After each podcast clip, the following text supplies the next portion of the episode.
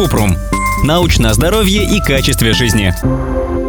Пять мифов о кофе. Разбираем мифы о кофе, в которые вы до сих пор верите.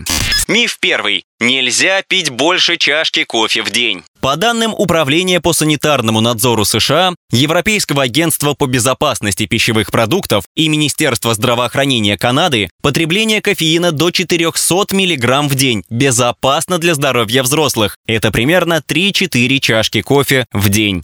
Миф второй. Кофе вызывает зависимость. В исследованиях не обнаружено доказательств зависимости от кофеина, как от наркотика. Он не активирует в головном мозге нервные пути, которые связаны с зависимостью. Кофеин тоже стимулятор, но не приводит к разрушению личности и проблемам в жизни и отношениях, поэтому назвать это зависимостью нельзя. Если человек постоянно пьет кофе и пропустит ежедневный кофейный ритуал, у него могут быть симптомы в виде головной боли, беспокойства и раздражительности. Поэтому, чтобы не было дискомфорта при отказе от кофе, советуем снижать дозу кофеина постепенно.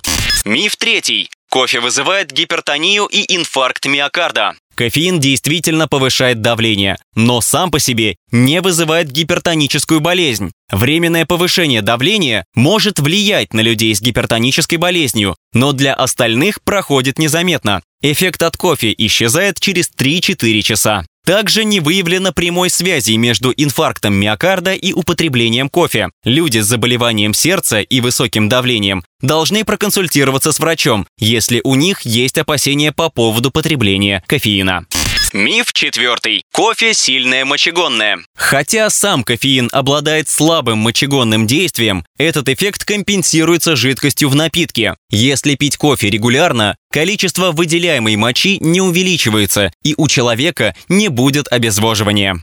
Миф пятый. Нельзя пить кофе с молоком. Нет никаких свидетельств, что молоко в кофе влияет на здоровье человека. В официальных американских рекомендациях по питанию просят учитывать, что молоко повышает калорийность кофе. Американские центры по контролю и профилактике заболеваний тоже не запрещают пить кофе с молоком, просто рекомендуют добавлять обезжиренное. Ссылки на источники в описании к подкасту. Подписывайтесь на подкаст Купрум, ставьте звездочки и оставляйте комментарии. Еще больше проверенной медицины в нашем подкасте «Без шапки». Врачи и ученые, которым мы доверяем, отвечают на самые каверзные вопросы о здоровье. До встречи!